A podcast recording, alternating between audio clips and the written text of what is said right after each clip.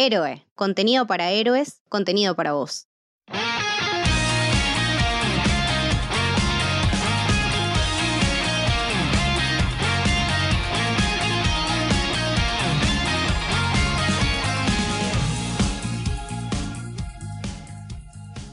Bienvenidos y bienvenidas al Camino del Samurái. Mi nombre es Mili. Hoy estoy junto a Juli. ¿Cómo va Juli? ¿Todo bien? Hola Mili, gracias por invitarme. No, por favor, nuestro primer crossover entre el Camino del Samurái y con Urbano Galáctica. Sí, porque hoy se unen dos mundos, eh, que, que acá en Héroe somos muy fans de ambos mundos y tenemos esta chance de hablar de las dos cosas al mismo tiempo. ¿Qué, ¿Y qué mundos? Y con Lucas. ¿Cómo va Lucas? ¿Todo bien? Hola chicos, ¿cómo están? Yo muy contento de hablar de esta serie y sobre todo de compartir este espacio con ustedes porque estoy acá con Mili que es la enciclopedia del anime y Juli que es la enciclopedia de Star Wars, así que sé que se viene un episodio muy especial. Bueno, con toda la introducción que dimos ya cae de maduro que hoy vamos a hablar de Visions, lo nuevo de Star Wars que se puede ver por Disney Plus y que son cortos realizados todos por productoras japonesas de anime, algunas muy importantes. Eh, nada, la verdad que cortos que por lo menos a mí, la mayoría me gustaron mucho, los disfruté un montón, no sé ustedes. Sí, creo que la calidad en general de todo lo que fue esta, esperemos, primera temporada de Visions eh, fue muy alta, muy, muy alta. Todos los estudios realmente hicieron un gran trabajo y creo que lo que más resalta es algo que, que es muy importante, que es el gran abanico de posibilidades y de historias que se pueden hacer con los elementos de Star Wars y que se puede hacer con el anime, ¿no? Con distintos estilos de anime. Creo que todo eso entra en juego y lo que termina pasando es que vos decís, sí, todo tiene un nivel muy alto y capaz hay algo que a vos te gustó más, algo que a vos te llamó más la atención, que es más para tu gusto, para tu estilo, ya sea de Star Wars o de anime, y eso te llama más que otras cosas, pero en general el, el promedio de calidad estuvo altísimo. Totalmente coincido con Juli, creo que al ser tan experimental, digamos, creo que hay episodios para todos, ¿no? Y es un concepto que a mí me gusta mucho, esto de la antología de animación dentro de, un universo. Por ejemplo, en este momento justo tenemos What If del lado de Marvel, que también es una antología eh, en animación con episodios totalmente experimentales eh, y que se arriesgan a hacer como cosas más eh, divertidas o locas. Eh, también ya me había gustado Love, Death and Robots. También cada corto de un estudio diferente. En este caso es más que nada ciencia ficción. Eh, pero por eso me encantaba mucho este concepto de Star Wars y anime. Sobre todo cada estudio haciendo algo diferente, ¿no? Y cada estudio aportando desde su lado. Porque vamos a ver, vamos a charlar que cada uno se especializa en algo diferente, o la animación, el 3D, eh, la estética, la historia, a la música. Vamos a ver mucho de eso. Bueno, a mí lo que me pasó, que yo no consumí mucho Star Wars en mi vida, más que las películas de, lo básico, de Mandalorian, y creo que, ya está. Eh, me dio esta sensación de que, como dicen ustedes, los, los estudios se nota que tuvieron mucha libertad realmente se nota que les dieron mucha libertad para jugar y crear lo que ellos quisieran. Eso me pareció bellísimo. Eso se nota, se nota cuando lo ves, de que hay mucha libertad ahí para crear. Y me pareció como muy, muy interesante y, me llamaba mucho la atención cómo introducían personajes femeninos todo el tiempo. Que es algo que, ojo, hablo desde mi lugar de persona que no conoce mucho del mundo de Star Wars, me da la sensación de que capaz falta un poco más en el mundo de Star Wars, un poco más de personajes femeninos. No, ojo, es algo en lo que Star Wars ha empezado a, meterse hace muy poco. O sea, los. Si bien eh, nuestra querida Leti siempre, siempre remarca como para ella eh, Leia en su momento en la trilogía original era un símbolo enorme. Eh, muchas veces quedaba ahí. O sea, si vos mirás la trilogía original, está Leia, estamos Mothma y para de contar. Pero en los últimos años, sobre todo desde que empezó la serie animada Clone Wars con el personaje de Ahsoka, que era su protagonista, después en la, en la trilogía de las secuelas con Rey, de a poco empiezan a ir llevando, a ir introduciendo más personajes femeninos protagonistas y creo que, em, que, que Visions es medio un boom de eso, ¿no? Porque son muchos son variados y demuestran que en distintas eh, instancias, en distintos contextos, estos personajes funcionan y de manera muy natural. Súper, como muy orgánico era, ¿no? No lo sentía como que eran personajes eh, puestos eh, a presión, como que lo sentía muy orgánico y me parece muy lindo esto de, de, que se sabe que Star Wars tomó mucho del cine de Kurosawa o de mucha mitología japonesa y me parece muy lindo de que la mayoría de todos los directores o productores hablan de Star Wars con un amor muy grande, como que ellos también los influenció. Entonces me parece como una retroalimentación muy linda que se da entre la animación japonesa, la mitología japonesa, Star Wars, como dos mundos que están conectados y me gusta mucho cómo dialogaron en, en estos cortos.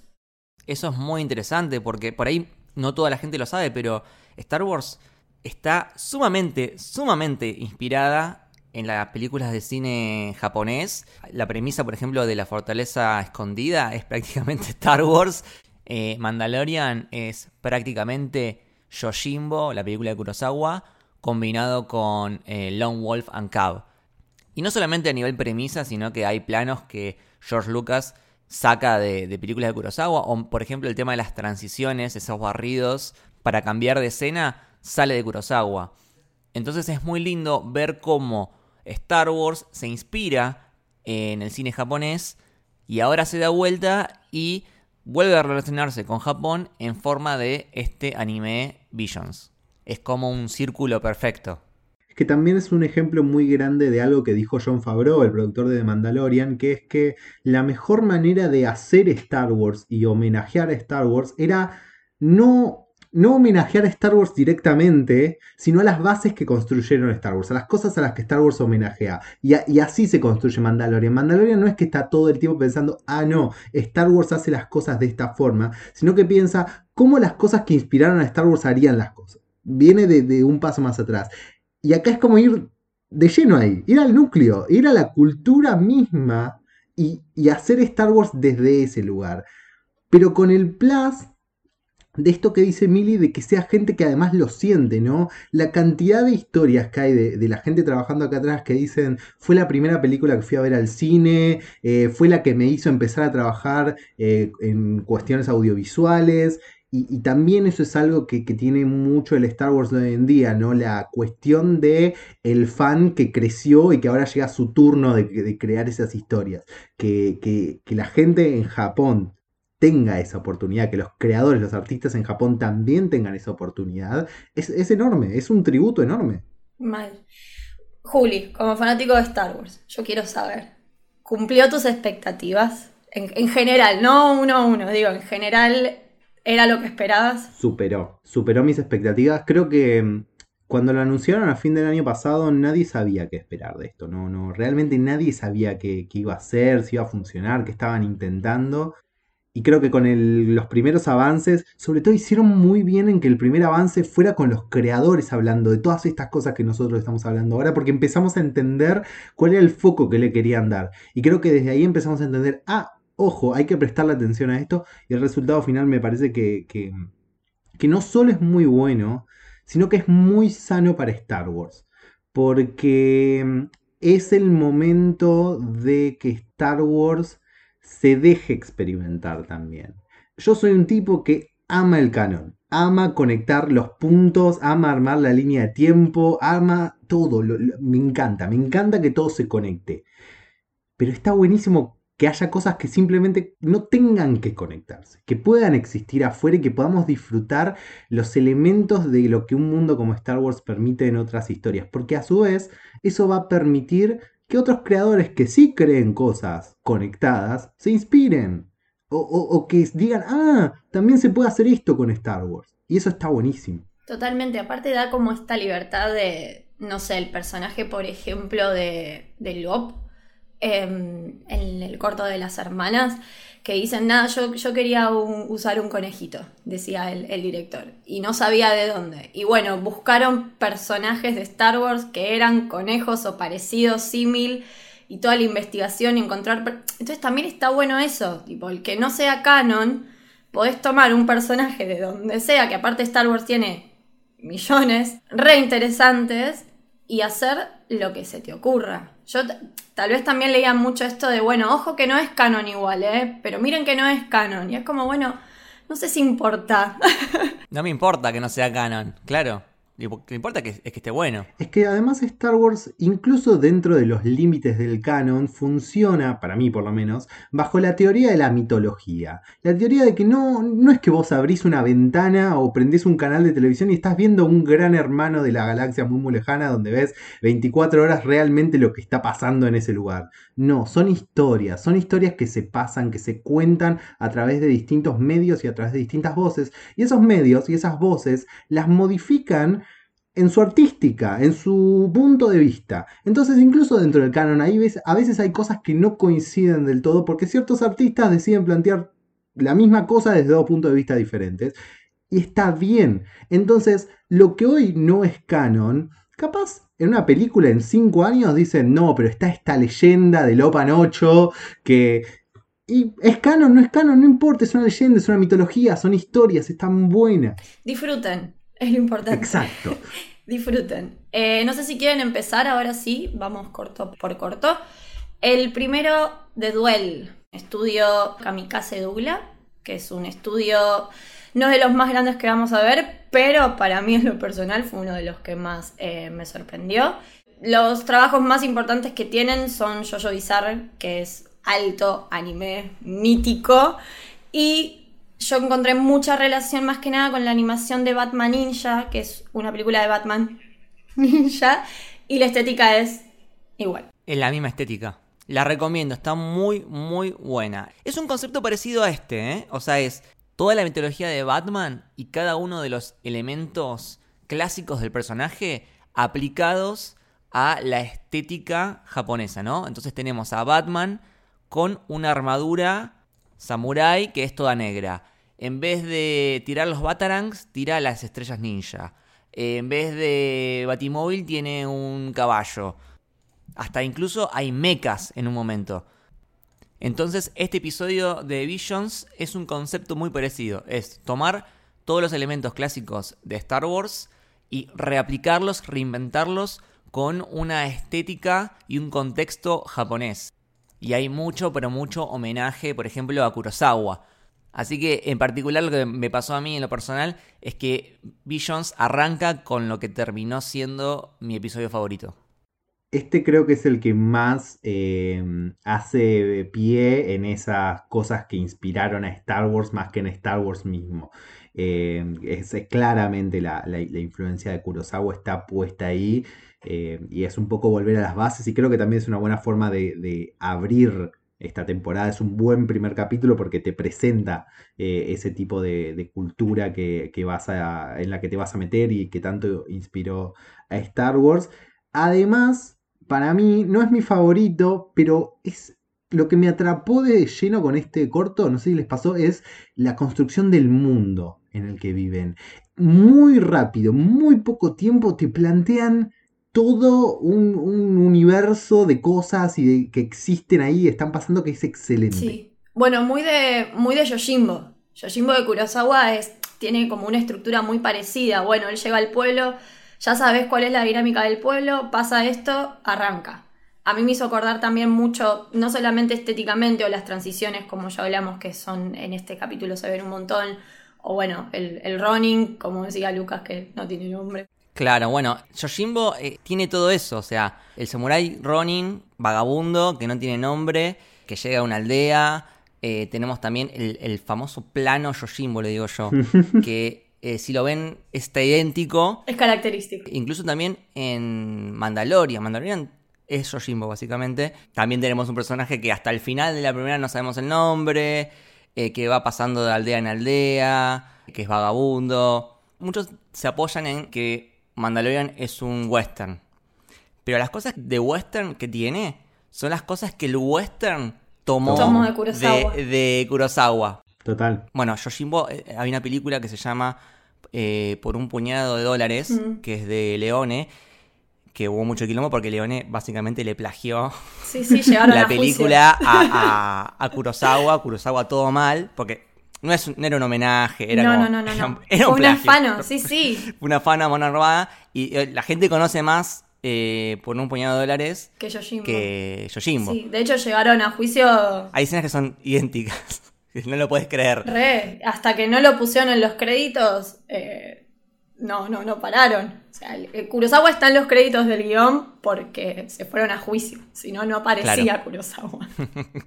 Lo otro que me parece que denota el gran world building que tiene este episodio, más allá del episodio en sí, es que incluso antes de que saliera Visions, Lucasfilm hizo, mandó a hacer una novela para dar contexto y para basar en este, en este corto. La novela se va a llamar Ronin, sale ahora el 12 de octubre de 2021. eh, ya se puede preordenar incluso. Y, y es porque claramente. Cuando vi el corto dije, ah, con razón están haciendo una novela en este corto, porque el mundo da para tanto más y lo notás al toque, el personaje da para tanto más. Entonces es, es muy claro por qué este es la, el, el corto del cual van a hacer una novela. Sí, a mí me, pasó con algunos, no con todos, pero particularmente con este, es como decís vos, me quedé con ganas de más. Digo, uy, la verdad que, que quisiera saber cómo sigue la historia, que quisiera saber qué onda esos cristales, de dónde viene este tipo. Es como que te, te da, te deja con muchas ganas de. ¿Cuál es su código también, no? Porque si él es un Sith, pero es un Sith que va matando a otros Sith, ¿qué, ¿dónde está la línea, no? ¿Por qué unos sí y otros no? Es, es como súper interesante. ¿Sabes a qué me hizo acordar eso?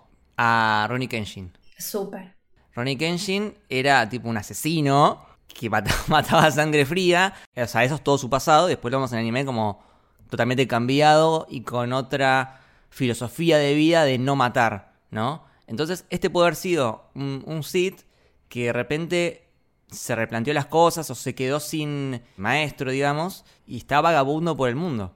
Y otra cosa que tienen estas historias, Yojimbo, Mandalorian, es que presentan un personaje que es vagabundo y que aparentemente en primera instancia es un ser totalmente neutral, ¿no? Que se preocupa por sus temas eh, y siempre que no lo jodan está en la suya.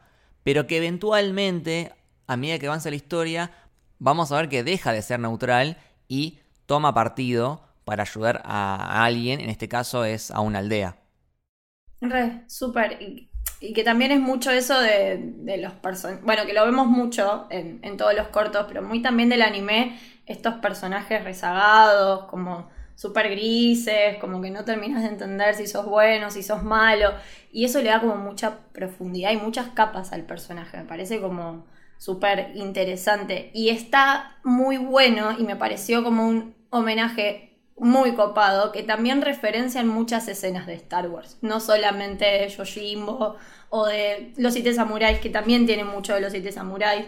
La aldea es muy parecida a la de los siete samuráis. Eh, y eso también estuvo bueno, cómo, cómo amalgamaron los dos mundos. Como el- lo- los orígenes, Star Wars, hicieron algo nuevo y salió algo, no sé, para mí es, es perfecto este corto. Que hayan hecho una pelea de sables que mezcla la pelea entre Obi-Wan y Anakin en Mustafar, eh, reflejado ahora en el agua y en el tronco. Y también, que esto lo, lo mencionaron ellos y yo no lo había notado, pero es excelente cómo referencian a la pelea de Qui-Gon y, y Maul con el agua de la El agua. cascada. La música, Duel of the Fates, bueno, que está en ambas peleas, que es icónica para Star Wars. eh, también hicieron muy buen uso de eso y muy buen uso de empezar a mostrarte cómo Visions es toda esta revisión con eh, los diseños de los personajes, ¿no? Porque cuando empezás a ver que te aparece, no sé, un Trandoyan o un tipo de androide que vos lo conocés de otro lado, pero no es tal cual, es un toque diferente, está re bien utilizado. Los Stormtroopers mismos que tienen su propio diseño, no, no, realmente el laburo de rediseño de lo, de lo que ya existía es excelente. Sí, el sable que es como el paraguas. Ay, ese sable, sí. Tremendo, Es tremendo. Este.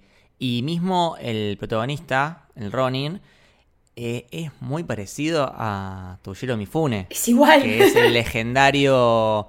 eh, legendario actor de toda la película de Kurosawa, ¿no? Tiene como 60 películas. Todas, están todas. ¡Qué hombre! Sí, sí, sí, totalmente. Aparte, bueno, como decías vos, yo todo lo que es samurai y cicatriz ya para mí es un homenaje a Rurouni Kenshin, así que eso me parece Claro. Sí, sí, sí, magnífico. Y dato a color, yo esto lo voy a decir en casi todo el episodio porque es algo en lo que yo me fijo un montón, pero el actor de voz que le hace la dama Sid es la misma que le hace la voz a Hitch de Shingeki y a Midnight de Boku no Hero. Te amo, Midnight. Te amo, Midnight, hermoso personaje. Y es la misma que le hace la voz a, a la dama Sid. Que, qué hermoso personaje que es esa mujer. Me pareció bellísima Sí, gran estéticamente. villano. Sí. Sí, y, Sí, y como re lindo esto de, no sé, en los animes de Samurai, sacando Samurai Champloo o algunos pocos, pero como que en sí al anime le, como decimos sus cosas buenas, también decimos sus cosas que capaz eh, fallan un poco.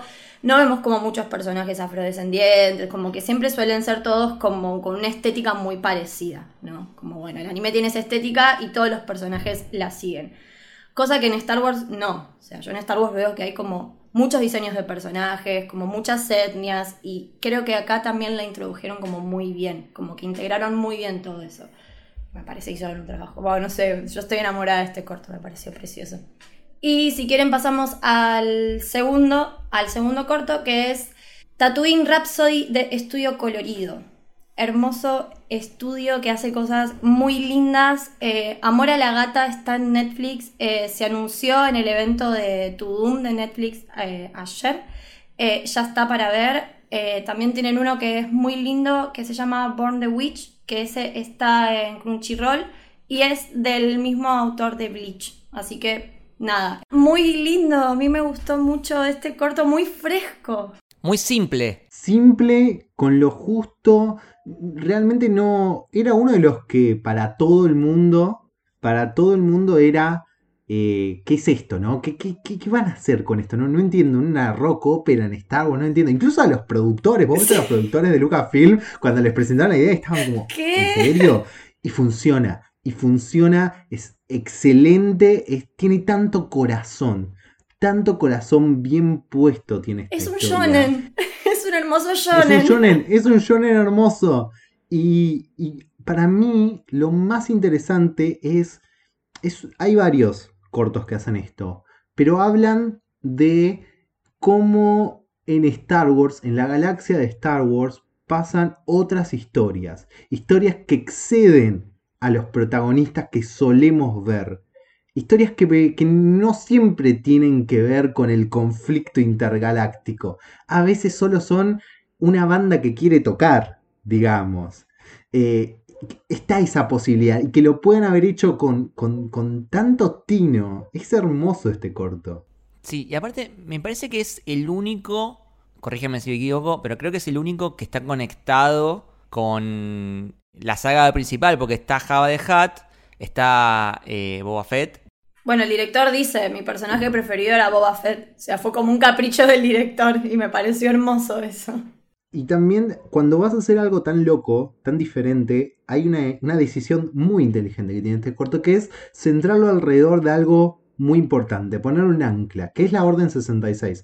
Hay algo que yo siempre lo digo, para mí Star Wars gira alrededor de la Orden 66. Es el momento en el que cambia todo en la galaxia de Star Wars y es muy difícil que en algún punto no estés conectado a ese evento que fue tan pesado. Y esta historia hace eso, toma ese punto en la historia como ancla para poder, a partir de ese peso emocional, desde ese lugar conocido, ir hacia otro lado.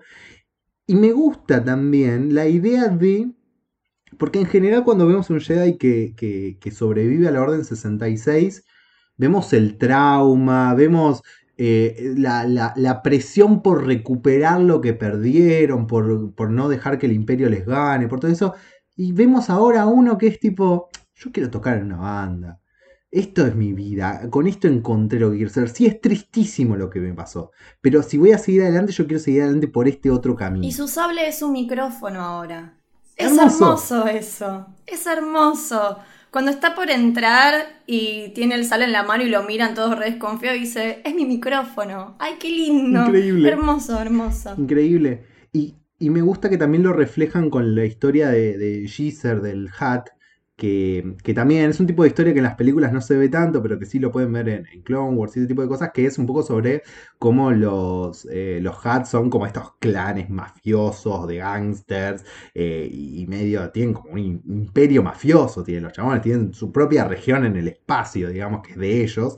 Eh, y como este chabón también es como yo no quiero, yo no quiero ser un hat, yo quiero tocar en mi banda y cómo se reflejan las historias de los dos es muy hermoso también. Súper, y se ve reflejado también en la animación. La animación es como bastante tradicional, porque es una animación muy tradicional, pero al ser tan fresco funciona, funciona muy bien. Yo que te decía, para, mí es un shonen, o sea, es un hermoso shonen, una aventura pequeña y fresca. Es más, yo después lo pensaba y bueno, capaz esto va para más adelante, pero yo no lo hubiera, lo hubiera puesto como más para el final. Eh, como para. Pues te deja muy arriba. Claro, y también tiene mucho esto de que es uno de los pocos cortos donde no hay una pelea de, entre buenos y malos, ¿no? Como que es otro el, la motivación de los personajes.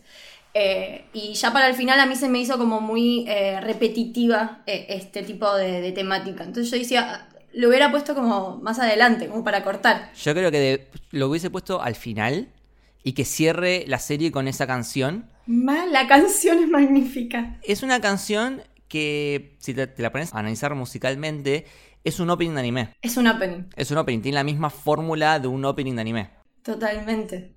Eso, eh, o, y con esto le voy a dar un, pie también a, a Mili para que tire un datazo que encontró hay un momento, no lo voy a spoilear, hay un momento en la cuarta temporada de My Hero Academia que esta canción les va a recordar absolutamente a ese momento. Eh, es muy shonen en ese sentido. Y bueno, porque claramente el seiyuu de, de, Jay, que es el cantante y el protagonista de, la historia, el cantante de la banda, es el mismo que el de Llamada de Boku no Hiro.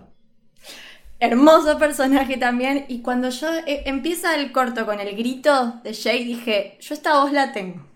Yo esta voz de algún lado la tengo. Es muy característica y está muy bien elegido porque aparte el chabón es cantante en Japón. O sea, además de ser actor de voz, es cantante. Y eso me pareció muy lindo. Y también el seiyuu de Boba Fett trabajó en un montón de otros proyectos de Star Wars también, no dándole la voz a Boba Fett, pero sí a otros personajes. Entonces es como, nada, me pareció como muy lindo eso también. Bueno, en inglés es eh, Joseph Gordon-Levitt. Sí, Igual no sé si cantaba tan bien. Pero a él le gusta cantar. Él, dijo que es muy fan de, Star Wars y que le gusta mucho el anime, así que me gusta también que haya ido por ese lado. y es un buen momento para mencionar también que tiene mucho sentido desde el punto de vista empresarial o para que esto llegue a más gente que Lucasfilm haya decidido ir con actores de voz eh, no profesionales en el doblaje, sino nombres pesados, nombres conocidos del espectáculo allá, porque los yankees ven todos los animes doblados al inglés. Entonces, si querían hacer que esto lo viera más gente, lo mejor que podían hacer era darle un doblaje con peso. Sí, tenemos a Lucy Liu, tenemos a, bueno, Joseph Gordon-Levitt, Neil Patrick Harris, Simu Liu, Alison Brie. Eh, estaba David Harbour de Stranger Things también y de Black Widow. Para cerrar un poco este episodio, eh, algo que me gustó es la temática con la que gira, porque habla mucho de la amistad. Porque el conflicto no pasa por el protagonista, no pasa por Jay, pasa por el, el que es un hat, ¿no? Eh, y, y es como que el conflicto lo tiene él y son los amigos los que lo van a bancar, ¿no? Entonces habla mucho de la amistad.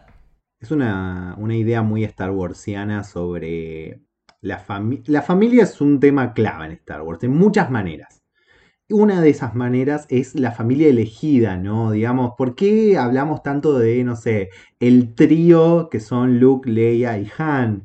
Eh, o Poe, Finn y Rey? Eh, o el, no sé, el equipo eh, de, Rebels. En, la serie animada Rebels, el tema de que el equipo de la nave Ghost es una familia es muy recurrente, está muy metido. Entonces es un poco evocar a eso también, ¿no? Un poco a la idea de la amistad y la familia elegida. Y si hablamos de familia, hablamos de, de Twins, el tercer gran corto de la productora Triber, que es la productora de Kill la Kill y el que vio este corto Salta de Maduro, que es la productora de Kill la Kill. Una, una gran productora, a mí me gusta mucho, se nota aparte de que hay un salto de calidad enorme, la mayoría de los empleados trabajaron en Gainax, o sea que trabajaron eh, en Evangelion. Se nota que son eh, gente que sabe, sabe muy bien lo, lo que está haciendo. Y me gustó mucho de que, ok, eligieron esta estética que es bien característica de la productora, porque lo ves y decís, ok, acá son ellos. Y también hicieron algo que, no sé, yo, el plano inicial, no sé ustedes, pero a mí ya el plano inicial me voló la cabeza. Sí, es tremendo, es tremendo. Este, este estudio, Studio Trigger también hizo Guren Lagan, que es un eh, anime de mechas. Y eh, algo que yo quería recomendar sí o sí, que es una película que se llama Promeir, que creo que está en alguno de los streamings, creo que en HBO me parece, que también eh, tiene esta misma estética. Es un estudio que siempre maneja la misma estética, ¿no? Sí, sí. Eh, y tienen como recursos comunes la paleta de colores, muy fucsias, muy cian, lo, el diseño de los personajes así como medio cuadrado, ponele.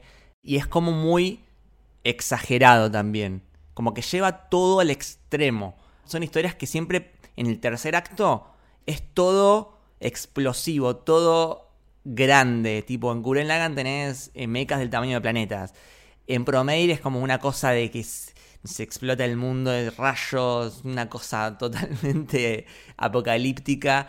Y en este corto también se ve eso, ¿no? Que el final es como bueno, chao, un sable láser gigante. Un sable láser impulsado por la energía del, del propulsor al hiperespacio que corta un destructor estelar. Es totalmente eh, extremo eh, el nivel de, exageración que hacen, pero ese es algo decidido, es algo que, es así el estudio. Es claramente el corto más jugado visualmente con respecto a los demás, es el que más se la juega a mostrar algo diferente. Eh, aprovecho tu mención de los mecha para decir que si bien este corto tuvo algunos guiños a, la estética mecha, ¿no? Cuando mete el, cristal en el sable y lo arma, todo eso fue muy así. Igual creo que eso fue lo único, es lo único que siento que a Visions le faltó.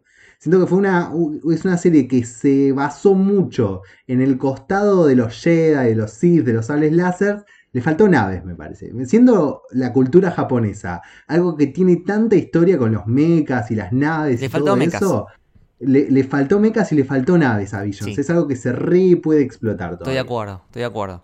Igual esta nave doble falopa. Increíble. Bueno, y creo que todo eso que tiene de jugado en lo visual lo ata. Es probablemente, más allá de hablábamos recién de que eh, Tatooine Rhapsody está muy basado en Star Wars por sus personajes.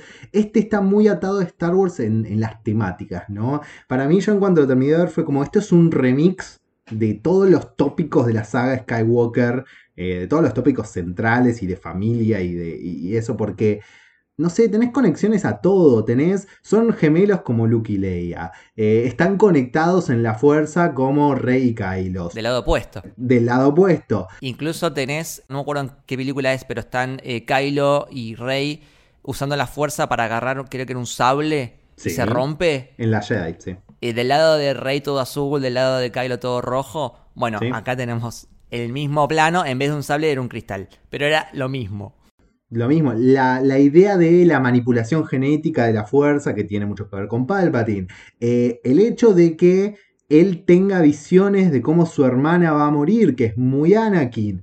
Entonces, como que toma todos estos elementos de, de la medio de la trama central de la saga Skywalker y los remixea.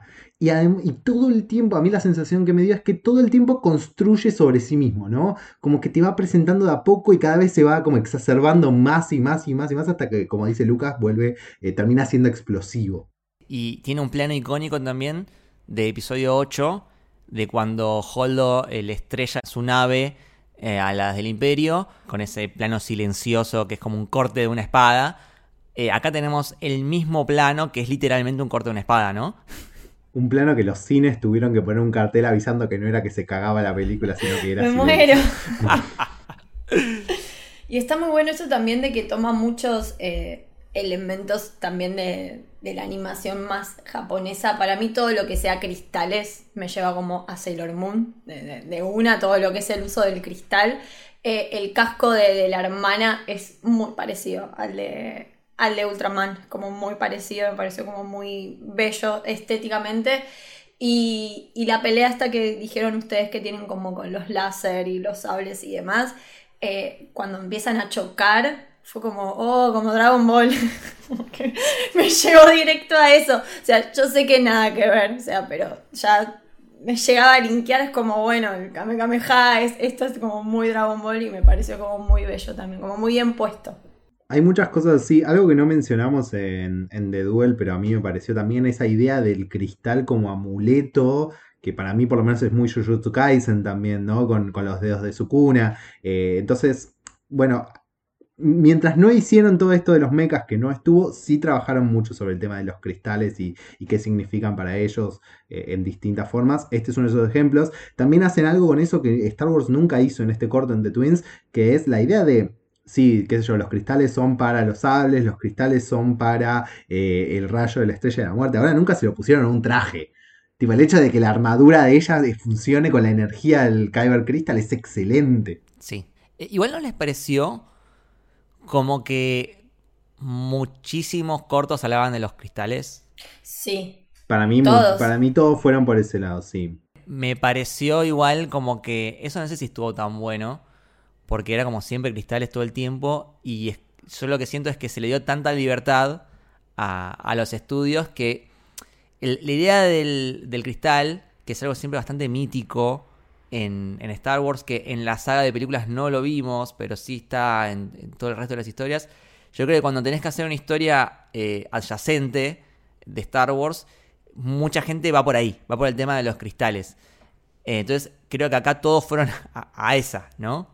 Lo mismo con la, con la frase de I have a bad feeling about this. Todos los cortos lo tienen. Como que cayeron muchas veces en, en recursos que usaron En el lugar común. en lugar común. Hay, hay una línea que es muy difícil de manejar entre la libertad creativa que le das a toda esta gente, que está bien dada, y dónde pones el freno, ¿no? Donde decís, che, fíjate, porque capaz Este ya lo usó el otro. Claro. Anda por otro lado. Es medio jodido, ¿no? Encontrar e- ese punto. Y a la vez creo que también tiene un problema en, el- en este tema de, de cómo se, se distribuyen los episodios. Porque todos estos cortos salieron todos juntos. Si vos te los ves todos de una y todas estas cuestiones repetitivas se te hacen mucho más llamativas. Porque lo estás viendo todo el tiempo. Ahora, son episodios de, de 15 minutos más o menos. No los podés sacar uno por semana porque se te, se- se te va, se te pierde. Es como, es re difícil encontrar el balance en algo tan particular como esto.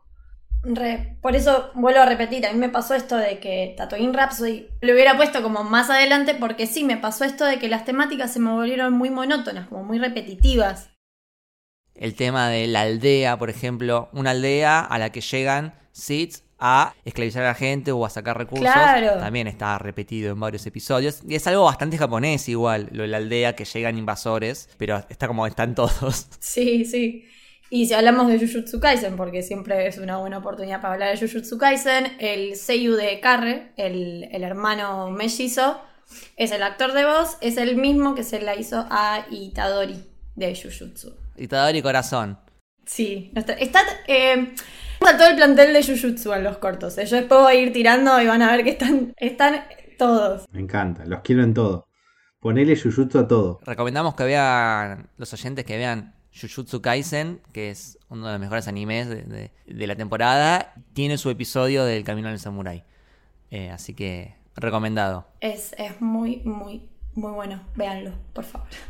Y el cuarto corto de Village Bride de Kinema Citrus. Nada, es una gran productora. También hay muchos trabajadores de Production IG, que ya después vamos a ver que hay otro, otro corto, eh, también que es de esa, de esa productora. Eh, trabajan mucho con esto de las novelas ligeras y webtoons, que están muy en auge las webtoons. Yo las recomiendo, soy, bastante fan de las webtoons. Eh, uno de los trabajos más conocidos, Made in Abyss, está muy bueno. Y el lo que más, más, más se conoce de la productora es Black, eh, Black Baller, creo que se llama. Y una que está en Crunchyroll, que también está muy buena, es Tate no Yusaba no Nagiriagi. Ah, la mierda. Bien, bien por mí que me salió ese nombre. Eh, nada, yo me gustó muchísimo este este corto, la conexión con el cine de Miyazaki me pareció que está a la vista. Eh, Sí, todo el tema de la naturaleza es algo que aborda mucho Miyazaki en La princesa Mononoke, el tema de la guerra también, eh, y cómo la guerra eh, le hace mal al planeta, el tema de, por ejemplo, de que las cosas tienen alma, que el planeta tiene alma, que la montaña tiene un alma, es un concepto muy japonés, y acá lo vimos. Este, este corto es mi, es mi favorito de, todo, de todos los que salieron. No lo podía creer cuando lo terminé. Tipo, no, no. Había llorado, decía, no, no puede existir algo que sea tan hermoso y que sea Star Wars al mismo tiempo. Tipo, no, no tiene sentido. Eh, e- es difícil de describir porque si damos por hecho de que es hermoso visualmente, de que realmente los planos, eh, los colores, la artística, Los diseños de los personajes son hermosos. los diseños de los personajes, todo, todo es hermoso.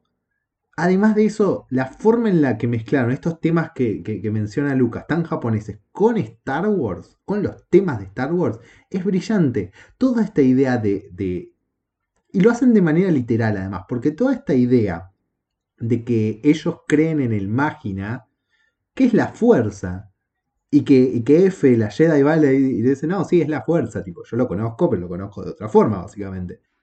Y hacer ese nexo, ¿no? E- Es muy hermoso y habla de algo que eh, Star Wars hace menos de lo que debería, que es cómo distintas culturas interpretan la fuerza más allá de los Jedi.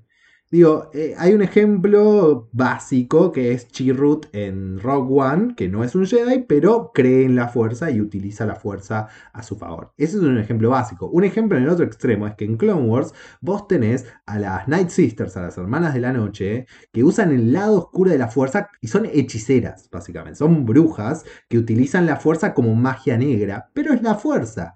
Entonces está esta idea de vos vas a distintos planetas, cada uno, cada planeta tiene su cultura e interpreta la fuerza desde su propio lugar. Y es muy hermoso como está representado acá a través de la, natural- de la naturaleza y esta idea de que la fuerza atraviesa todas las cosas vivas. Que eso también tiene como mucha base, eh, capaz esto no sé si es tan así, ¿no? Pero mucha base en la religión. Sí, esto, bueno, sí. no importa en qué creas. Si vos crees en eso, ya es suficiente y lo que vos le pones Dios, no sé, para otro país es Buda, para otro país es otro Dios y no importa en qué creas, importa que creemos en eso y que para vos es importante. Y acá se ve muy reflejado. Pensemos la, la cantidad de planetas y dentro de cada planeta la cantidad de aldeas que existen en Star Wars cada aldea tiene su propia mitología, ¿no? Entonces creo que este corto representa súper bien eso. O sea, tenemos esta gente que lo- ves los diseños de los personajes, sus ropas, todo bastante eh, tribal, ¿no? Eh, que se pintan Sí. la cara, que tienen este viaje. La música. Este viaje a la montaña. La música música. es preciosa. La música es preciosa. Y después está todo delineado, todo llevado hacia adelante por una trama que también me apela mucho en, mi gusto personal de Star Wars, porque la historia de F, incluso en su, su ubicación temporal, que es justo después de la Guerra de los Clones, eh, es muy parecida a la novela de Ahsoka, que Ahsoka, por si no lo saben, es mi personaje favorito en todo Star Wars, eh, donde después de la Guerra de los Clones, la, primera sensación, la, el primer instinto que, que Ahsoka tiene, o F tiene, es esconderse. Es, yo no soy Jedi, yo voy a andar tranquilo, que nadie me reconozca porque me van a acabar matando. Pero todo el tiempo está el llamado a la acción latente enfrente tuyo. Esta de, cosa de que tu vida va más allá de esconderte, tu vida es ayudar a otros. Eh, la novela Ahsoka habla mucho de eso. Desde un punto de vista distinto, porque Ahsoka insiste en que ella no es una Jedi y va a buscar una manera diferente de, de- honrar esa idea de ayudar a otros. Acá F sí es una Jedi y quiere ser una Jedi y quiere mantener ese legado. Y eso también, esa diferencia es muy fuerte, porque el momento donde ella decide actuar y, y para el rayo, y para el, el blaster, y, y saca su sable, a mí me explotó, a mí me encantó. La frase.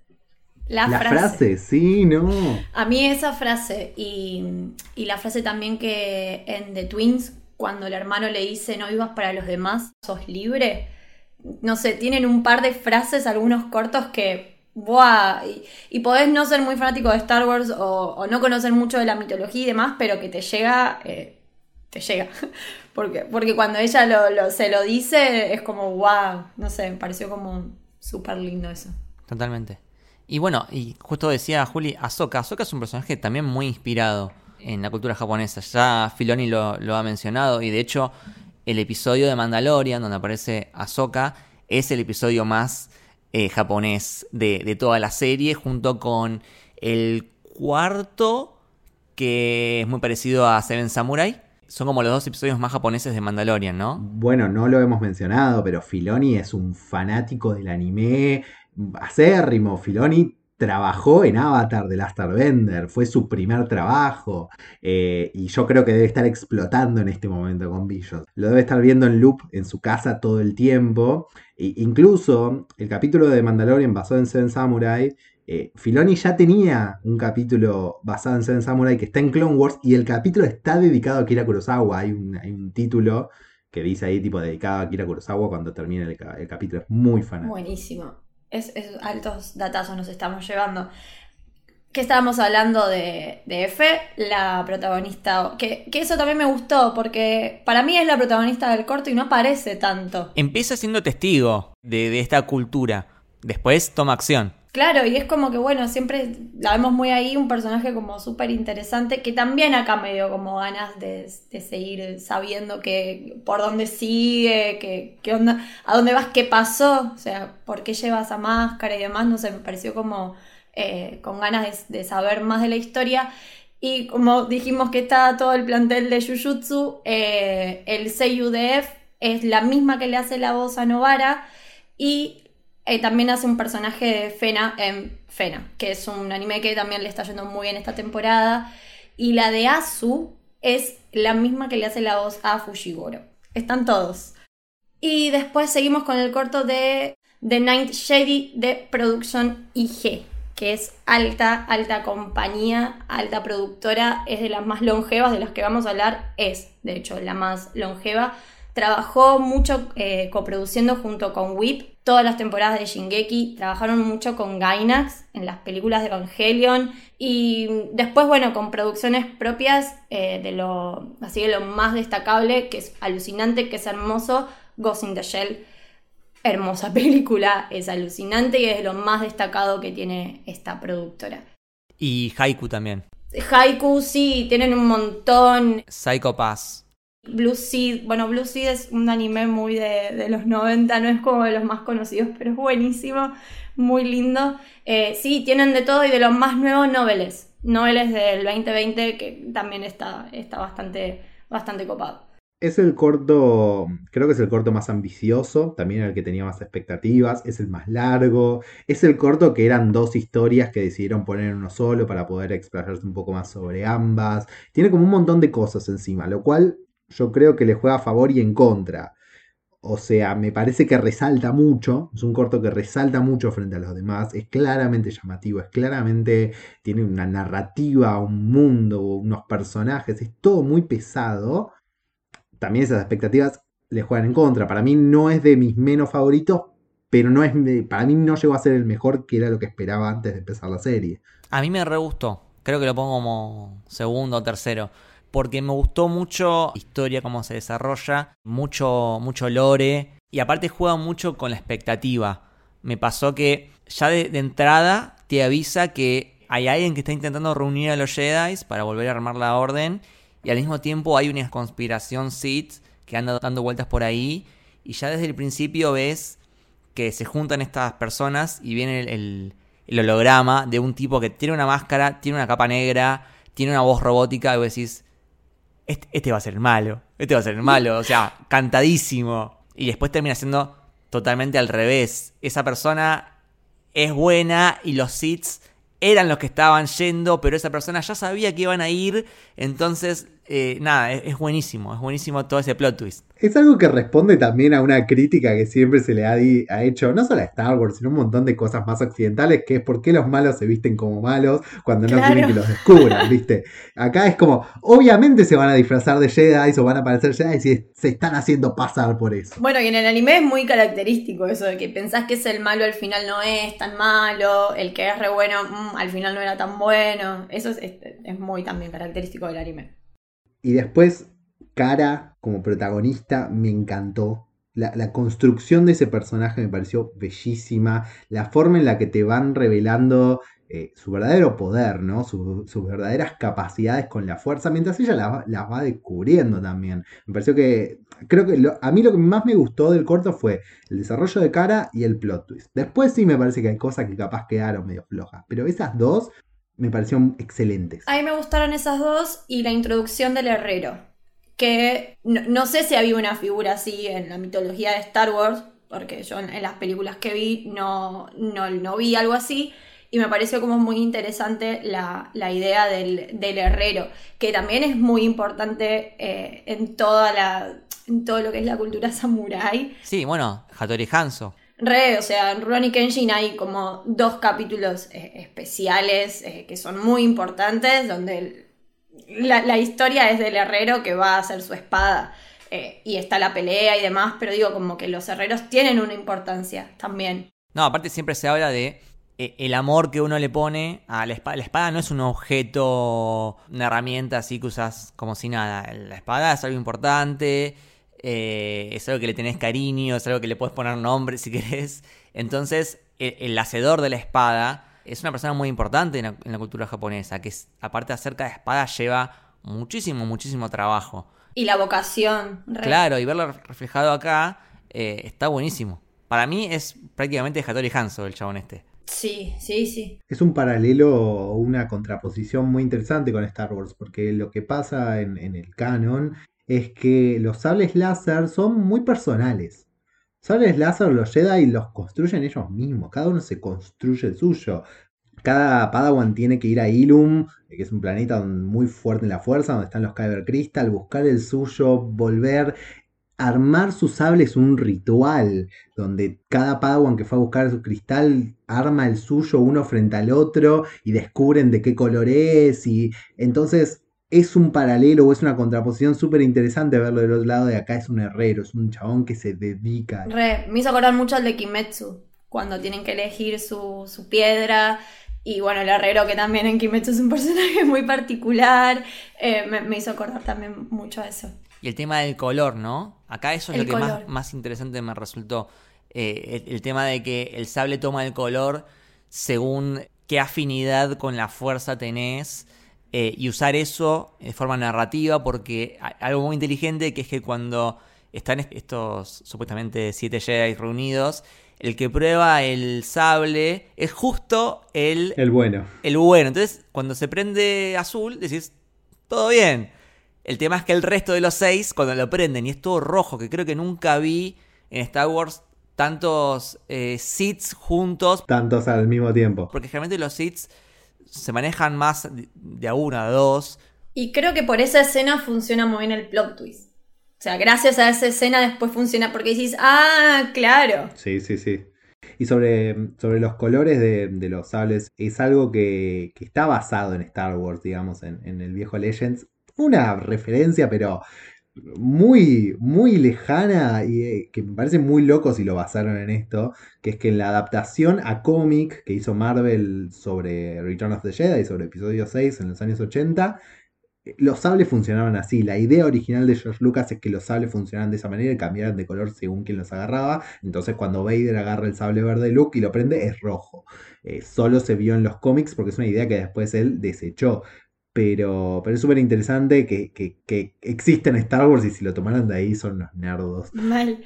Dato a color, si a alguien le interesa, el director de este corto es Kenshi Kamayama, que es el director de, como antes hablamos de, de Batman Ninja, bueno, él está trabajando en un proyecto que se llama Lord of the Ring, The War of the Rohirrim, que es El Señor de los Anillos, eh, Samurai. Que sería una, una película precuela de la trilogía original de El Señor de los Anillos. O sea, suena interesante y se nota mucho igual en la estética todo esto de las ruinas y demás eh, que aparecen en el corto. Se nota que ha tomado ahí de, de este trabajo. Y como veníamos hablando de lo de Jujutsu, la Seiyu de Kara es la misma que la de Miwa. Y otro dato que este va dedicado para, para Lucho, el que le hace la voz a Roden, es el mismo Seiyu de Zoro de One Piece, que es un personaje muy mítico de One Piece, así que los que lo vieron lo van a reconocer. Em, capaz para, para, cerrar este corto, está bueno mencionar que eh, es el único donde sus creadores lo hicieron medio en mente de querer seguir la historia. Ese plano final que es muy épico eh, está medio como diciéndote, uh, ¿a dónde va a ir esto? Quiero ver cómo sigue. Y ellos específicamente, si van a los extras que están en Disney Plus, donde hay unos documentales para cada episodio, en el de este episodio dicen, eh, depende de la audiencia, pero nosotros queremos seguir haciéndolo. Lo cual me parece genial. Sí, sí, sí. Sí, algo que se ve mucho en, los cortos que mencionó Juli, eh, es que son todos muy fanáticos. O sea, se nota que todo lo hicieron con mucho respeto y con mucho cariño a la, a la saga. Porque son, están todos como el sueño del pibe. O sea, era lo que quería hacer. Que de hecho después vamos a hablar de uno específico que, bueno, hablándolo antes con Julián, nos emocionó mucho todo el relato de, de este director. Pero cuando lleguemos al corto hablaremos de eso. Ahora seguimos con Tío B1 de la productora Cien Saru que este para mí se hace muy notorio que los trabajadores y los fundadores de esta productora trabajaron en Hora Aventura en el, en el capítulo Food Chain. O sea, ellos iniciaron trabajando juntos para, ese capítulo de Hora Aventura y después eh, fundaron la productora.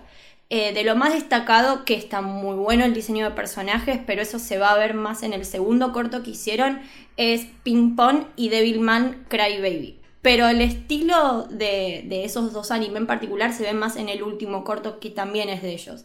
En este corto, nada, el robot me hizo acordar mucho a Astro Boy. Es Astro Boy. De hecho, creo que lo dicen, ¿no? En, los extras. Sí, es Astro Boy, es, es, la historia de Pinocho, es como todo, eh, no sé, hermoso. Sí, el, que sería el viejo es es Gepetto. Es Gepetto. Es Gepetto, hasta tiene la cara de Gepetto, la nariz de Gepetto. Es Gepetto. Sí, todo muy... Sí, está todo muy, muy basado en lo que sería la, fantasía infantil, ¿no? De, los cuentos infantiles o de los animes o historias infantiles. Creo que claramente ese era a dónde apuntaban. Por eso también creo que capaz va a ser alguno de los menos, por lo menos está sea, mi final de, de la lista de favoritos. Creo que es para un público muy particular también, muy específico. Eh, pero no deja de ser muy hermoso, no, no deja de ser muy bello. Sí, este, esta cosa constante de eh, el robot que quiere ser eh, un niño de verdad, como Pinocho. Sí, a mí, bueno, a mí fue uno de los que más, a mí fue lo que más me gustó, pero porque mientras lo veía pensaba, así es como un niño juega a Star Wars. Como que lo veía y pensaba, así es como un niño ve una película de Star Wars y después juega así seguramente. Y me pareció como que lo pudieron plasmar muy bien en, el corto.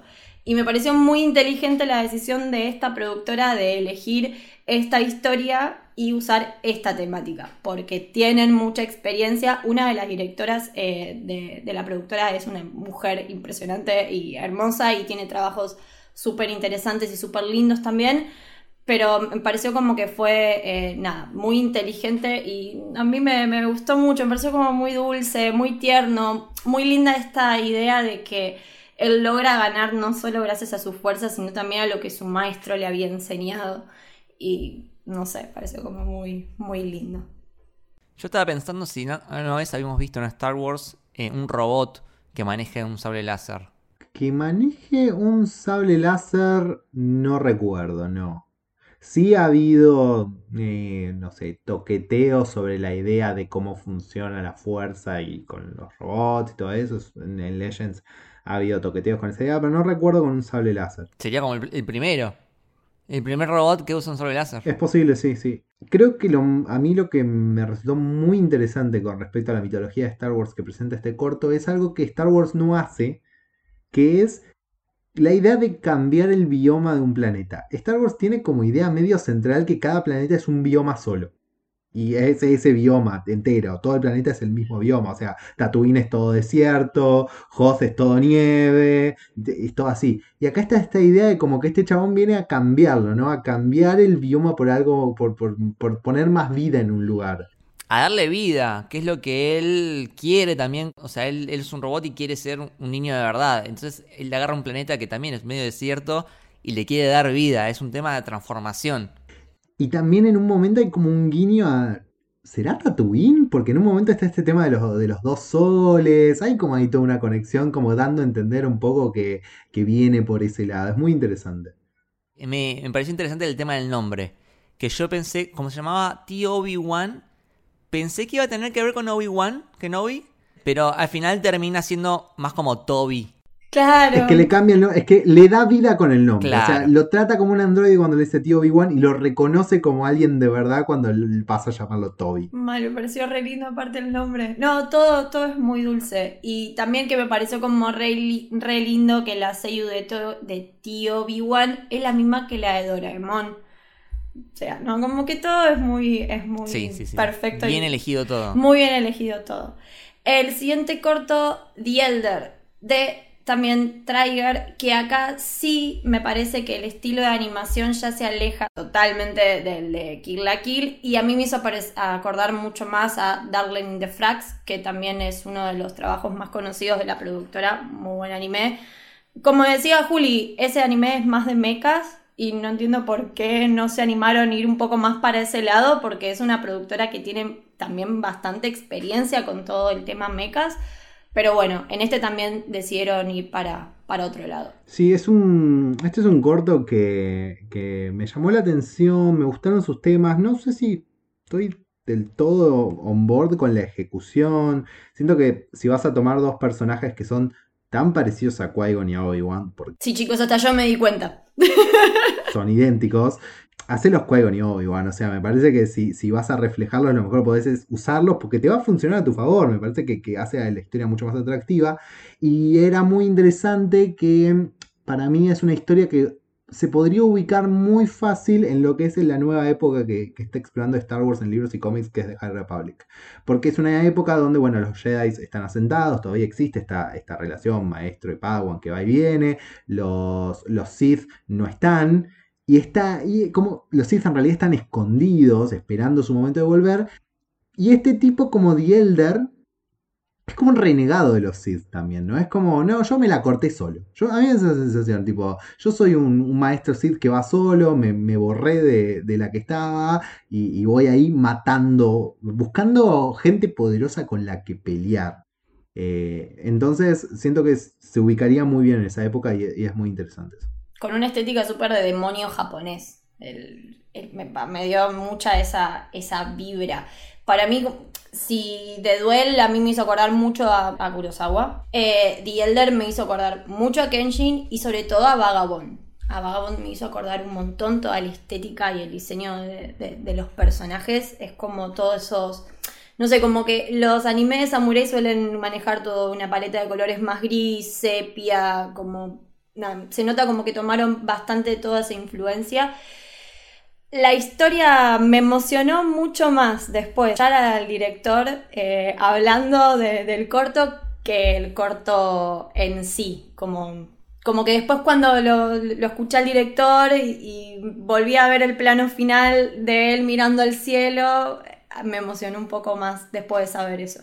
Creo que sí, después de saber eso, volver a ver el corto va a estar bueno, va a ser más emocional, porque está toda esta historia de que él cuenta que él empezó siendo fanático de Star Wars y queriendo filmar cosas que se parecieran a Star Wars o que estuvieran basadas en Star Wars y que este es el último corto de su carrera que va a ser la última pieza audiovisual que va a hacer en su carrera y que entonces que él ya se iba a retirar en realidad y que dijo ah no bueno hacer Star Wars como último trabajo sí dale quiero y es como muy emocional esta cosa también de, full circle no de círculo cerrado de, él volviendo a Star Wars para terminar su carrera y que como dice Millie se refleja en la temática del episodio de, de, que el poder, y, vi alguna gente que lo entendió mal el mensaje, como que dice que el poder es lo que se va cuando envejeces.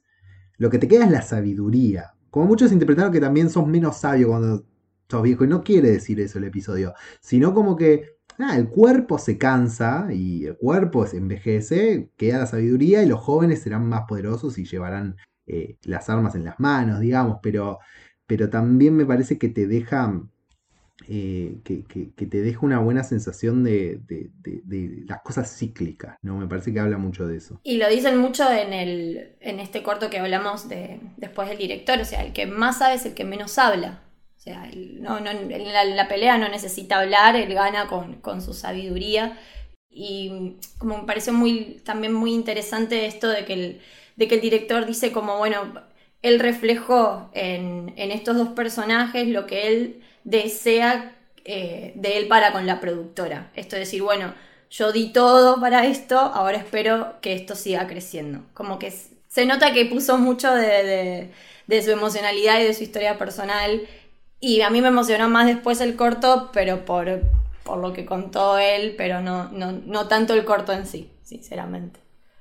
Eh, pero algo que me encantó, me encantó mucho, que también cuando lo escuché dije, pará, yo esta voz la, yo esta voz la tengo, porque hay, hay como un medio un radar. El seiyu del anciano con el que ellos pelean es el gran, el gran, el mejor, gran Torino de Boku no Hiro, eh, gran personaje, gran personaje. Y acá se ve re. Y el seiyu de Dan es el mismo que Me Pongo de Pie Goyo de Jujutsu Kaisen. Me pongo de pie. No puedo creer que tengamos a Gran Torino y a Goyo en una misma cosa. Me parece como celestial. Viste, dije, en Jujutsu están todos, están todos. Eh, nada, muy, muy lindo. No fue de mis preferidos, pero está correcto. El siguiente, Lop An 8 de Geno Studio. Una productora más o menos nueva del 2015 que también fue fundada por los productores de Fuji TV. Fuji TV es como muy importante y de Fuji TV también es un semillero para un montón después de productores y directores de un montón de otras eh, compañías. Lo más destacado que tienen, que se parece bastante a lo que vimos en este corto, es Golden Kamuy. Así que, nada, lindo corto. Este es el corto favorito de los furros, ¿no? No. Re. Me vas a hacer quedar mal porque a mí me gustó mucho este corto. Eh, Ey, a mí me, me, gustó más que el anterior, ¿eh? También. Estoy con Juli. Es que este es uno de mis tres favoritos también porque me parece que refleja muchas de las mismas cosas que también me pasan con The Village Bride. Me parece que toca muchas temáticas similares. Eh, y, y, me parece que lo hizo también de una manera. Yo también me doy cuenta. Eh, como que los que más me gustaron son los que tienen más una no sé, una estética de, película de anime más tradicional, eh, como este, The Village Bride, eh, Bohemian Rhapsody, bueno, Bohemian Rhapsody, Tattoo Rhapsody, eh, son todos que tienen alguna cosa más tradicional, que es mi estilo de, anime favorito, pero también en, las temáticas me pareció que Lopan 8 se metía, fue, para mí fue el que mejor se metió con el tema ambiental, con el tema de, que es otro gran tema del imperio, cómo se mete a, de Star Wars, cómo el imperio se mete a, absorber recursos de los planetas y los hace mierda, básicamente. Eh, así que eso me pareció que estuvo muy bien tocado, y cómo se construyó a Lop como como personaje, cómo Lop va creciendo. El salto en el tiempo estuvo muy bien usado. Entonces, nada, me pareció que como historia fue una de las que más me llegó al corazón también. Fue como una de las más lindas construidas. Bueno, y como decía Juli, esto del estilo de animación, todos los fondos se hicieron a mano. O sea, se pintaron a mano. Eso es muy de estudio Ghibli. Que acá siempre, bueno, nada, como que todas las productoras y todos los estudios, la realidad es que le deben bastante a, Estudio Ghibli, que es como para mí uno de los estudios más, más importantes eh, para la historia de la animación en general, mundial. Y acá se nota mucho esa vibra, la pelea final con todas las sakuras de fondo. Ay, es una belleza, es una belleza. Hermoso. El gesto de, de Ocho cortándose el pelo y tirándolo y pintándose los ojos me pareció increíble visualmente, te dice tanto, es genial. Es poético y, a estas escenas nos referimos cuando decimos como, bueno, cómo, cómo unificaron toda la temática y toda la mística de Japón con toda la mitología de Star Wars, con todo el código también que tiene el anime, porque no sé, los estos malos me dieron una vibra muy yakuzas, como que son muy mafiosos, muy, le faltaban los tatuajes y ya estábamos. Eh, entonces esta, muy inteligente como, como pudieron unir todos estos códigos y estos lenguajes y hacer cosas hermosas. A mí este también fue uno de los que más me gustó. Sí, esto que tiene Star Wars, porque en un momento creo que le cuenta la historia y van pasando como creo que son dibujos. Y se va contando la historia de los Jedi como leyendas de, de, persona a persona, ¿no? Y cómo se va agrandando esa mística. Y que lo mencionaban antes, y pongo el, dato ahí, eh, Love está basada, cuando querían usar un conejo como protagonista, está basada en un personaje que se llama Jackson, que fue como medio mítico para Star Wars durante las últimas décadas, porque es un personaje que apareció en los cómics del 77 de Marvel, de, los primeros cómics que hicieron de Star Wars, y siempre fue como mítico, como, ah, en un momento había un protagonista que era un conejo en Star Wars, eh, y ahora como que lo retomaron, eso de una manera incluso más seria, porque antes era medio cómico, eh, entonces fue como súper interesante interesante que lo traigan de vuelta de ese lado. Sí, mención especial para el contador de poder de Vegeta. ¡Re! por favor. Sí, y está muy bueno que no lo mencionamos en cada corto por, por separado, pero se ve mucho del esto de que hablamos también de aparte de, de cómo volvieron a los orígenes, muchos de los sables láser tienen forma de espada samurai en muchos cortos. Eso me pareció un detalle que puede parecer algo mínimo, pero no, o sea, está muy bien. Y después el uso de, si bien no son templos budistas eh, explícitamente, hay mucho en, ciertos espacios de, esto del... Tienen muchas referencias de, la mitología budista, de los templos y demás. Y también como que los integraron muy bien en todos, donde aparecen, en los cortos en los que aparecen, lo integraron muy bien. Pasamos al último corto, Akakiri, también de Cienzaru de como habíamos dicho, em, los dos fundadores habían trabajado en Hora Aventura, pero este corto eh, tiene una estética muy parecida a lo que se ve en Ping Pong, un poco menos de Billman Crybaby, no tanto, pero em, nada, la, estética y el diseño de personajes es bastante más parecida a, estos dos animes que son, son muy buenos, le fueron muy bien y son como los más característicos de la productora.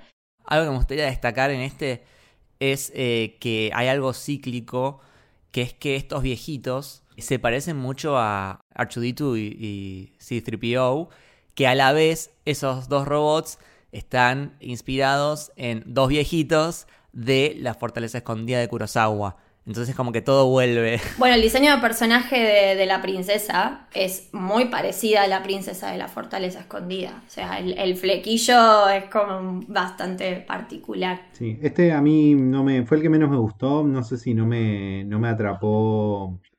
No sé si falló algo en la ejecución, si no me atrapó el estilo visual. O algo a mí que no me, no me pareció que, que estuviera trayendo a la mesa nada que los otros cortos no hubiesen hecho mejor.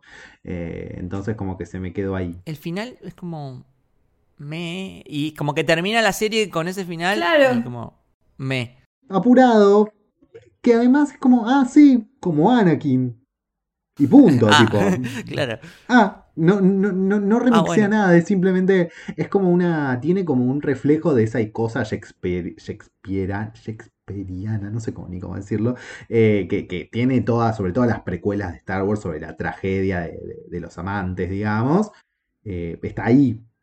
Pero está ahí, punto, no, no siento que hagan nada con eso, ¿no?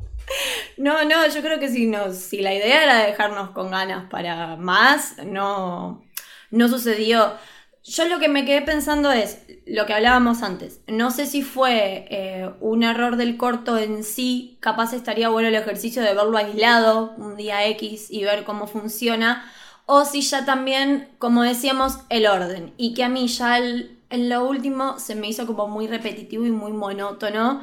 Y era como, mm, bueno, no, no sé. ese sí, este también es mi menos preferido. Sí, total, permiso, voy a ver Tatooine Rhapsody de vuelta y terminar con eso. Ay, por favor, re. Nada, hubiera sido un hermoso final, o sea, hubiera sido genial con esa canción, hubiera sido épico, pero bueno. El cierre espiritual, sí. Bueno, y ya que estamos, podemos, como para ir cerrando el episodio, eh, hacer un, un top 3 de los episodios favoritos de cada uno. Juli. Empiezo con una mención de honor, voy a hacer trampa, con The Twins, que me parece que, que, es el que más se la jugó y, estuvo buenísimo por ese lado. Pero mi top 3 creo que sería en tercer lugar em, The Ninth Jedi. Me parece que, me parece que fueron por, por un lugar muy, muy interesante, muy completo, muy ambicioso, que, me gustó mucho y espero que puedan seguir la historia porque presenta un montón de cosas piolas. En segundo lugar, Lopan 8 me, me, atrapó completamente, también otro del que quiero saber mucho más de ese mundo y de cómo sigue la historia de esta familia. Em, y que los recursos audiovisuales me parece que estuvieron utilizados de una manera muy cinematográfica, de una manera muy inteligente. Y el que más me gustó es The Village Bride. Me parece que me tocó una cantidad de fibras emocionales y me parece que es, es el más sólido también. Es el que menos cosas malas puedo decir, es el que me pareció más justo, tipo, que cada cosa está puesta en su lugar correcto. ¿El tuyo, Lucas? El mío eh, también menciono honor para The Twins, que creo que es el, mejor a nivel animación, pero a nivel historia, como, como es un homenaje a todo lo que ya vimos, no me aportó muchas cosas nuevas. Después, en tercer lugar, pongo a The Nice Jedi, por lo que había comentado antes, de que me gustó mucho el plot twist, la historia, el lore, eh, el tema de los sables. Eh, como segundo, también The Village Bride, hermosísimo. Y eh, primero pongo The Duel, por toda esa mística kurosawense y de Yojimbo. Y también es el que más ganas me quedaron de seguir viendo más cosas. Quiero como la segunda parte. Eh, los míos, yo mi top lo hice muy tarde, así que voy a hacer un batacazo y lo voy a modificar, perdón, sobre la marcha. Eh, como yo también voy a dar una mención especial para Love and 8, esa va a ser mi mención especial. Eh, todo lo que es la estética y la historia de las dos hermanas y como decía Julito, este código de ella cortándose el pelo y demás me pareció como hermoso. El tercero, eh, como gran fanática de los shonen, y lo digo con total seguridad, Tatooine Rhapsody lo voy a dejar en el, en el 3, porque aparte me di cuenta que hablé con mucho amor de ese corto, y nada, me, me gustó muchísimo. El segundo, eh, de Village Bride, también, eh, todo lo que es homenaje a Miyazaki, la verdad que me llega de un lugar muy especial. Y el primero de Duel, porque sea lo que me gusta es el cine y sea lo que me gusta es el cine de Kurosawa y me parece que hicieron todo bien. Así que de Duel es sin duda el, primero. Bueno, hermoso episodio, la verdad que la pasé re bien. Eh, nada, Juli, gracias porque eso es como la Biblia de Star Wars para mí y fue un placer tenerte acá, así que muchas gracias. No, gracias a vos, Mili, a vos, Lucas. Ya, ya vamos a meter a Mili también en las series animadas de Star Wars, que me parece que tienen mucho para que le gusten, mucha profundización sobre todos estos temas. Eh, recuerden que si quieren más Star Wars, acá en Héroe pueden escuchar con Urbano Galáctico, que está un poco ahí en pausa, pero ya va a volver con mucha más info. Ahora cuando vuelvan las series live action seguro hay alguna cosita por ahí. Así que nada, pueden escuchar con Urbano Galáctico y si no, a mí me pueden seguir en arroba Julián en Twitter. Buenísimo. Y seguramente te tendremos en algún otro momento para hablar de un anime que nos gusta mucho acá, que es Boku no Hiro. Ah, sí, Boku no Hiro, sí, pero por, favor, estoy esperando, contando los días, chicos. Así que seguramente te volvamos a, nada, a pedir prestado para, para venir acá. Eh, Lucas, ¿dónde te podemos seguir, leer? A mí me pueden seguir en arroba lukebashi con corta IWL en Twitter y en Instagram y pueden buscar mi canal de YouTube que se llama Lucas Bali, en el que van a poder encontrar, creo que es el primer video de todos, un análisis sobre cómo se conecta justamente Mandalorian con el cine de samuráis. ¿Y a vos, Mili? A mí en Twitter como Disiliant con doble S guion de abajo. Eh, no se olviden de que si les gusta el contenido que creamos, Pueden aportar 200 pesos por mes, que no es nada, es muy, muy, muy poquito. Y eh, con ese aporte pueden eh, formar parte del Discord exclusivo, donde hacemos watch parties, donde subimos eh, todas las noticias, donde hablamos, donde debatimos, donde subimos fotos de gatitos. No hace falta más nada. Hay también episodios exclusivos. Así que si les gusta y quieren aportar, pueden entrar a las redes de la productora Sos Héroe y ahí encuentran toda la data para suscribirse. Si quieren seguir a Camino del Héroe, recuerden que pueden seguirlo en Camino Héroe en Twitter y Camino del Héroe en Instagram. Espero que les haya gustado. Nos vemos. Chau, chau.